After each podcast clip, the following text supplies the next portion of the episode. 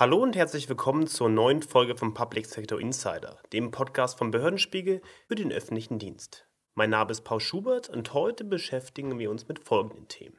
Wer Fortschritt will, muss Prozesse digitalisieren. Das Digitalbudget der Bundesregierung wird laut Medienberichten aber drastisch schrumpfen. Wir reden darüber mit der CDU-Politikerin Franziska Hoppermann. Dann kommentieren wir die Diskrepanz der Haltung der Bundesregierung über den Ausgang des Ukraine-Kriegs und recherchieren zu guter Letzt zur Entwicklung in der kommunalen Wärmewende.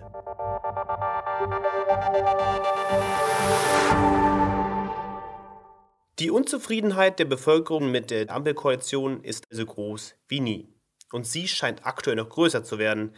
Nach Medienberichten wird das Digitalbudget drastisch eingeschrumpft. Wir reden mit der Digitalpolitikerin Franziska Hoppermann von der CDU über die Notwendigkeit des Sondertops für Digitalprojekte und bei welchem Budget man ihrer Meinung nach den Haushalt entlasten könne. Das Interview führt Dr. Eva Schotte-Proll. Ja, herzlich willkommen hier bei uns im Podcast, liebe Frau Hoppermann.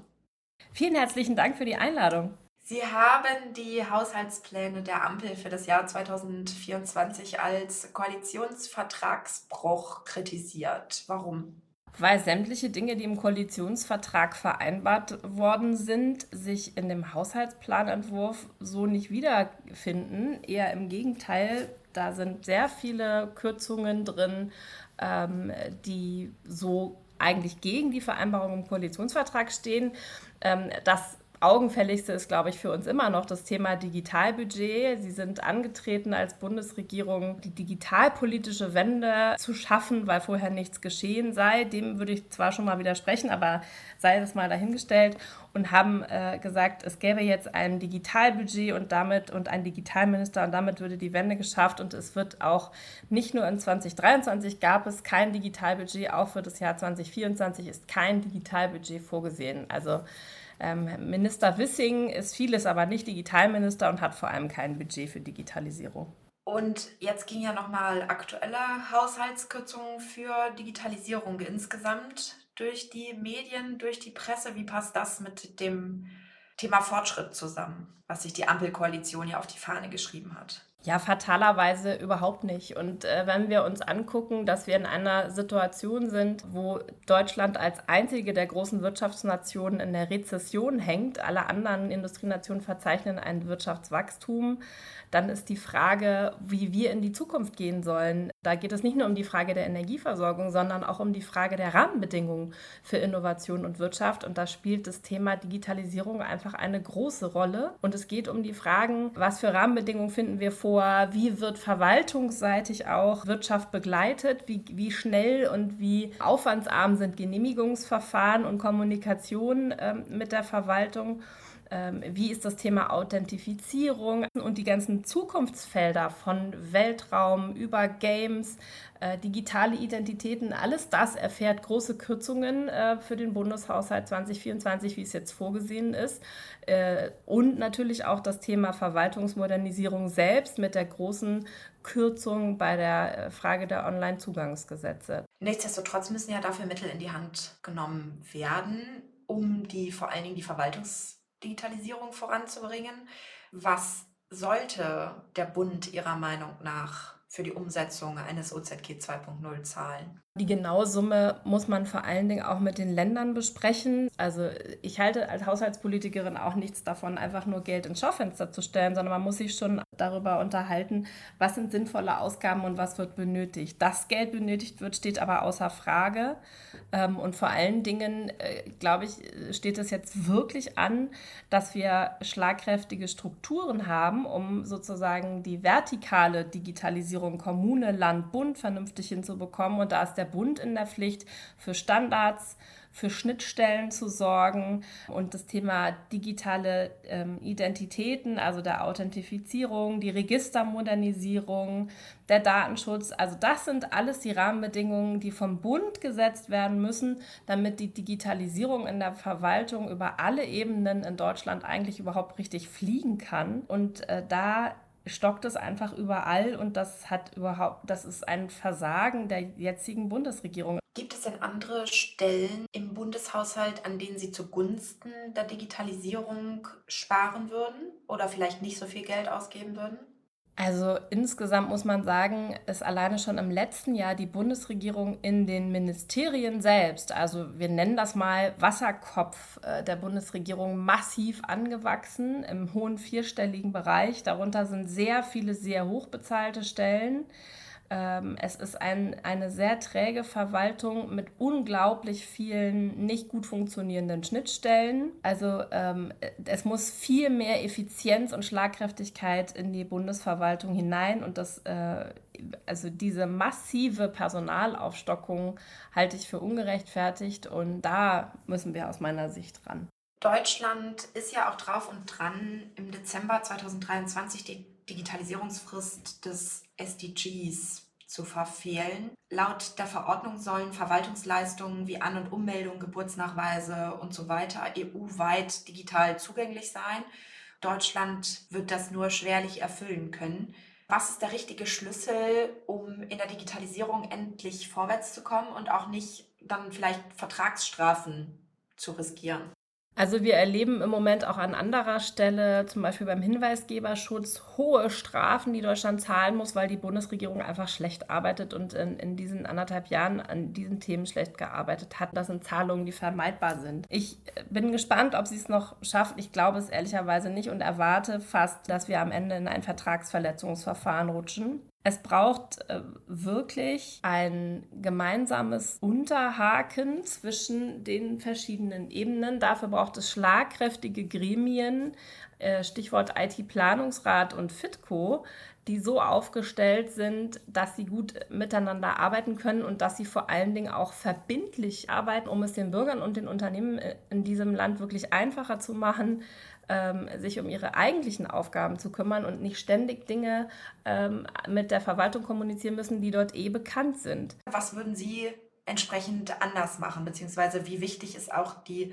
Registermodernisierung selbst für die Verwaltungsdigitalisierung? Die ist der Schlüssel. Ohne eine Registermodernisierung gibt es keine Grundlage, auf der die unterschiedlichen Verwaltungseinheiten miteinander in den Datenaustausch gehen können. Wir brauchen die ganz dringend und wir brauchen auch ganz dringend ein über verschiedene, also ehrlicherweise über alle Dienstleistungen praktikables Tool und ein Identifikationsmerkmal und das vorgeschlagene System mit der einheitlichen ID ähm, ist dafür aus meiner Sicht das Richtige. Also ähm, ich verstehe überhaupt nicht, warum man dieses Fass jetzt nochmal aufmacht und ich verstehe ehrlicherweise sogar die Ratlosigkeit der administrativen Ebene an der Stelle. Wir müssen da jetzt im zweiten Halbjahr zu einem Beschluss kommen, damit es losgehen kann. Sie setzen sich ja auch für die Games-Förderung ein. Erhält sich so eine Branche nicht eigentlich von selbst? Also muss man sie überhaupt fördern? Also wenn man sozusagen zum ersten Mal drauf guckt, möge man das meinen. Aber äh, diese Branche ist in international extrem hartem Wettbewerb. Und äh, die Games-Branche ist keine kleine, sondern eine große und hat unglaublich Strahlkraft auch auf die wirtschaftliche Innovationskraft eines Landes. Sie ist ein entscheidender Wirtschaftsfaktor. Es braucht ein Auflösen der Asymmetrien und man muss gut gucken, dass man die deutsche Games-Branche nicht extrem benachteiligt gegenüber den umliegenden in Frankreich, in England. Da muss man gar nicht in die USA gucken, sondern da kann man in die Nachbarländer schauen. Es gibt auch nicht die Erwartungshaltung, dass es einen ohne Ende immer weiter steigenden Fördertopf der Bundesregierung für die Games-Branche gibt. Aber ähm, die Bundesregierung muss ein eigenes großes Interesse daran haben, äh, den Games-Standort Deutschland attraktiv zu halten. Dann vielleicht noch eine Frage zu Ihrer Einschätzung der Debatten im Bundestag, vielleicht auch der Schnelllebigkeit, äh, wie bestimmte Gesetze beschlossen werden. Denn das Bundesverfassungsgericht hat ja vor der Sommerpause die Abstimmung über das Gebäudeenergiegesetz angehalten oder vielmehr gestoppt. Und ähm, wie glauben Sie, geht das dann nach der Sommerpause weiter und wofür setzen Sie sich auch ein? Das war schon ein bemerkenswertes Urteil. Und wenn man sich anguckt, wie Thomas Heilmann als Beschwerdeführer vor dem Bundesverfassungsgericht, als Abgeordnete Kollege auch hinterher damit umgegangen ist, dann glaube ich, wird deutlich, um was es eigentlich geht und ging. Es geht überhaupt nicht darum, daraus politisches Kapital zu schlagen im Rahmen einer Debatte um ein Gesetz, sondern es geht darum, als Demokraten unseren Diskurs in der Legislative im Deutschen Bundestag ähm, als das zu nehmen, wie er gedacht ist. Im Moment ist einfach die Gefahr, dass das parlamentarische Verfahren zur Farce verkommt. Wenn Sie sich das Gebäudeenergiegesetz angucken und das Verfahren dazu, wie die Rückmeldungen der Fachverbände dazu waren, dann sind ja selbst die Wohlwo also selbst der dem grünen Bundeswirtschaftsminister wohlwollendsten Verbände extrem frustriert von diesem Verfahren. Es ist überhaupt keine Zeit mehr, vernünftig in den Austausch über einen Vorschlag zu gehen. Sie haben keine Beratungszeit, sie haben keine Lesezeit. Das ist eine, eine, ein, wie ich finde, sehr selbstherrliches Verfahren im Moment und Gebaren der, der Regierung und auch der Regierungskoalitionen den ich sehr unangemessen finde und ähm, wo ich uns nur allen äh, wünschen kann, dass wir da zu einem anderen Verfahren zurückkommen. Da finde ich, hat Thomas Heimann wirklich auch gute Denkansätze auf den Tisch gelegt und ehrlich gesagt werden die Ampelpartner äh, gut beraten, darauf eingingen und man das gemeinsam bespricht, wie wir da zusammen besser durch die Verfahren kommen. Ganz herzlichen Dank für die offenen Worte, liebe Frau Hoppermann. Ich danke Ihnen sehr für den Austausch. Das Leid in der Ukraine hört nicht auf. In jedem Winkel des Landes ist kein Zivilist vor dem Bombenterror der angreifenden russischen Streitkräfte sicher. In Deutschland wird mal wieder über Waffenlieferungen diskutiert. Aktueller Fall die Reichweite der Taurus Marschflugkörper. Meine Kollegin Dorothee Frank kommentiert, warum die Linie der Bundesregierung in puncto Waffenlieferungen nicht einheitlich ist mit dem Wunsch der Regierenden, dass die Ukraine diesen Krieg auf keinen Fall verlieren dürfe. Waffen töten. Krieg tötet. Je weniger Krieg, desto weniger Leid. Also auch, je schneller ein Krieg zu Ende ist, desto weniger Tote, weniger Verletzte, weniger Leid. Für den Militärstrategen lässt sich dies am ehesten realisieren, wenn die gegnerischen Truppen, deren Ausrüstung oder Nachschub gar nicht erst die Front erreicht. Auf den Ukraine-Krieg bezogen besaß der Angreifer Russland von Anfang an die notwendigen Waffensysteme, um jeden Ort in der Ukraine zu treffen. Und beschießt auch jeden Ort, wie Angriffe auf das nahe Polen gelegene Lviv zeigen, das weit entfernt von der Front liegt und wo die russischen Angriffe Zivilisten im Schlaf töteten. Umgekehrt gilt dies nicht. Die Ukraine könnte mit ihren Waffensystemen weder Moskau noch die größten russischen Rüstungskonzerne treffen. Die Entfernungen sind einfach zu groß. Und sie wären auch für den deutschen Marschflugkörper Taurus zu groß, dessen Lieferung die Ukraine aktuell anfragt. Zwischen 500 und 600 Kilometer liegt die Reichweite des Taurus, abzuschießen vom Flugzeug aus wobei auch die bodengebundene Abschussvorrichtung denkbar ist. Die Ukraine zeigte sich in der jüngsten Vergangenheit sehr erfinderisch. Moskau und die Ermordung russischer Zivilisten sind angesichts der Reichweite also nicht die Ziele der ukrainischen Bestrebungen, den deutschen Marschflugkörper zu beschaffen. Es ließen sich damit allerdings ausgezeichnet die russischen Nachschubwege zerstören, mit denen der Angreifer neue Soldaten, Munition und Waffensysteme an die Front schickt. Die russischen Streitkräfte haben ihre Logistik immer auf die Schiene konzentriert. Dies bereitete ihnen auch zu Beginn des Angriffs auf die Ukraine große Probleme. Man erinnere sich an die lange Kolonne Richtung Kiew, die dort tagelang feststeckte. Es ist also aus militärischer Sicht, aus ukrainischer Sicht, nur wünschenswert, die schienenbasierten russischen Nachschubwege in Russland zu zerstören. Hierfür wäre der Taurus exzellent geeignet. Ebenso ist es allerdings aus russischer Sicht wünschenswert, diese Nachschubwege im eigenen Land zu schützen. Und das ist schwer beim Taurus. Die russischen Luftverteidigungssysteme könnten sich als ungeeignet erweisen. Und so setzt Russland einmal mehr auf reine Drohungen. Die Lieferung von Marschflugkörpern würde rote Linien überschreiten. Man käme dann in Versuchung, den Lieferanten, also Deutschland, auch nuklear anzugreifen. Die Worte sind nicht neu. Sie wurden in nahezu identischer Form bereits bei den ersten Waffenlieferungen, bei den ersten westlichen Kampfpanzern und nun also wieder bei den deutschen Marschflugkörpern geäußert. Die deutsche Bevölkerung nimmt es gelassen, im Gegensatz zu einigen Regierenden in Berlin. Denn die Menschen in Deutschland wissen, dass nur ein schnelles Ende des Krieges weiteres Leid verhindern kann. Und für dieses schnelle Ende ist die Unterbrechung der russischen Nachschublinien ein probates Mittel. Hierfür benötigt es allerdings unter anderem Taurus-Marschflugkörper, die natürlich in der Lage sein müssen, die russische Grenze zu überschreiten. Die deutsche Regierung muss sich endlich entscheiden, was sie will. Ein schnelles Ende des Krieges? Dann sollte sie Marschflugkörper und alle weiteren notwendigen Waffensysteme liefern. Oder ist ihr das Schicksal der Ukraine egal? Dann sollte sie aber auch überhaupt keine Waffensysteme oder deutschen Steuergelder mehr investieren. Die Regierung muss eine Entscheidung treffen. Entweder oder. Zwischen den Stühlen sitzt es sich in einem Krieg schließlich schlecht. Der Wärmesektor ist der größte Verbraucher beim Energiebedarf. Grund genug, nachzuschauen, wie es bei der Wärmewende aktuell so läuft und welche Rolle dabei die Kommunen spielen. Eine Recherche von Jonas Benecke. Sprecher ist Sven Rudolph. Nicht nur auf globaler und bundesweiter Ebene sind Menschen mit dem Klimawandel konfrontiert und müssen ihr Bestmöglichstes tun, um Klimaziele einzuhalten und auf eine nachhaltigere Welt hinzusteuern. Denn bereits in den Kommunen muss der Anfang hierfür gelegt werden und es erfordert die richtigen Schnittstellen und Lösungen, um die Wärmewende zu realisieren. Warum aber hat gerade der Wärmesektor hier einen so großen Einfluss? Mit ca. 50 Prozent des Energiebedarfs stellt der Wärmesektor den größten Verbraucher dar, bei dem gleichzeitig die Umstellung auf erneuerbare Energien und Alternativen nur langsam voranschreitet. Planerisch gesehen muss die Wärmeplanung dezentralisiert erfolgen, da es hier ähnlich wie beim ÖPNV zu sehr individuellen Problemen und Herausforderungen kommen kann, die sich von Kommune zu Kommune unterscheiden. Gesetzlich soll dies in Zukunft durch das Wärmeplanungsgesetz, was sich momentan in der Diskussion befindet, geregelt werden. In diesem sollen Orientierungspunkte zur Umsetzung gegeben werden und Zuständigkeit und Finanzierung der Wärmewende geklärt werden. Abgesehen von Gesetz und Planung ist genauso wichtig für die Umsetzung, dass die Bewohner der Kommunen mitmachen, wie Alexander Heppe, Bürgermeister der Stadt Eschwege, erklärt.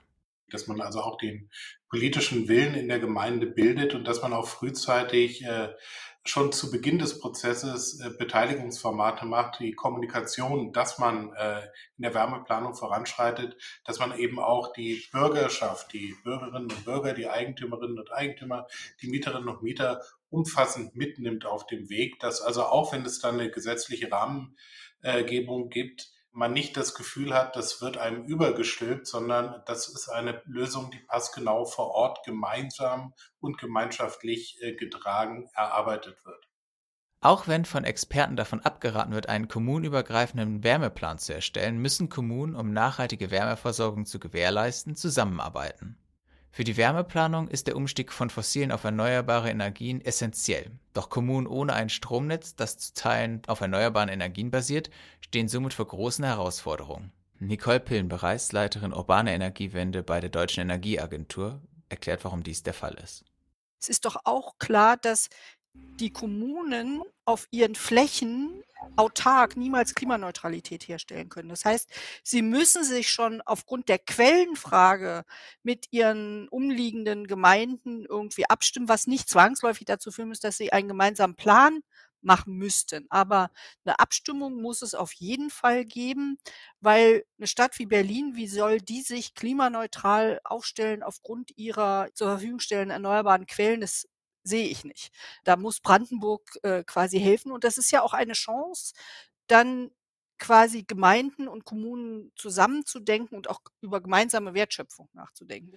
Im Zuge dessen muss auch das Prinzip der Fernwärme hinterfragt werden, die oftmals aus nicht erneuerbaren Gasquellen gewonnen wird. Einhergehend mit der Dekarbonisierung der Wärmenetze müssen auch die Stromnetze klimaneutral werden, da das Wärmenetz sich immer auf das Stromnetz stützt, um zu funktionieren. Kommunen können zum Beispiel für die erneuerbare Wärmegewinnung auf die Erzeugung von Wärme durch Großwärmepumpen im lokalen Fluss zurückgreifen. Die Endprodukte der Pflegemaßnahmen von Wäldern können ebenso zur Wärmeerzeugung in Kommunen beitragen. Ein großes Bedenken, was Bürger oftmals auch aufgrund des Namens haben, betrifft die sogenannten Anschluss- und Benutzungszwänge. Bei diesen wird landesrechtlich verordnet, dass Haushalte an das Wärmenetz angeschlossen werden müssen, die örtliche Wasserversorgung benutzen oder die Dienste der Müllabfuhr in Anspruch nehmen müssen. Für die Kommune sind diese Zwänge allerdings uneigennützig, da man auf das Wohl der Gemeinde blickt und durch die Zwänge lediglich sicherstellt, von Investoren beim Umsatz der Wärmewende unterstützt zu werden. Diese wollen nämlich in ein Netz investieren, welches sich rechnet. Alexander Heppe sagte hierzu Folgendes. Wenn dann so Schreckgespenster gemalt werden, oh, da kommt der böse Staat, die böse Kommune mit einem Zwang. Also bisher hat sich noch kein Bürger bei mir darüber beschwert, dass er gezwungen ist, sich an die örtliche Wasserversorgung anzuschließen oder dass er gezwungen ist, den örtlichen Kanal zu benutzen oder dass er gezwungen ist, die öffentliche Müllabfuhr zu benutzen. Auch das alles Anschluss- und Benutzungszwang. Äh, da hat sich aber noch nie jemand beschwert. Die meisten sehen die Dienstleistung deswegen würde ich das an der Stelle nicht so hoch hängen. Die aufzeichnende Diskussionsrunde über die kommunale Wärmewende ist unter neuestadt.org/mediathek abrufbar. Damit sind wir am Schluss unseres heutigen Podcasts angekommen. Wir freuen uns, wenn Sie nächste Woche wieder zum Public Sector Insider einschalten.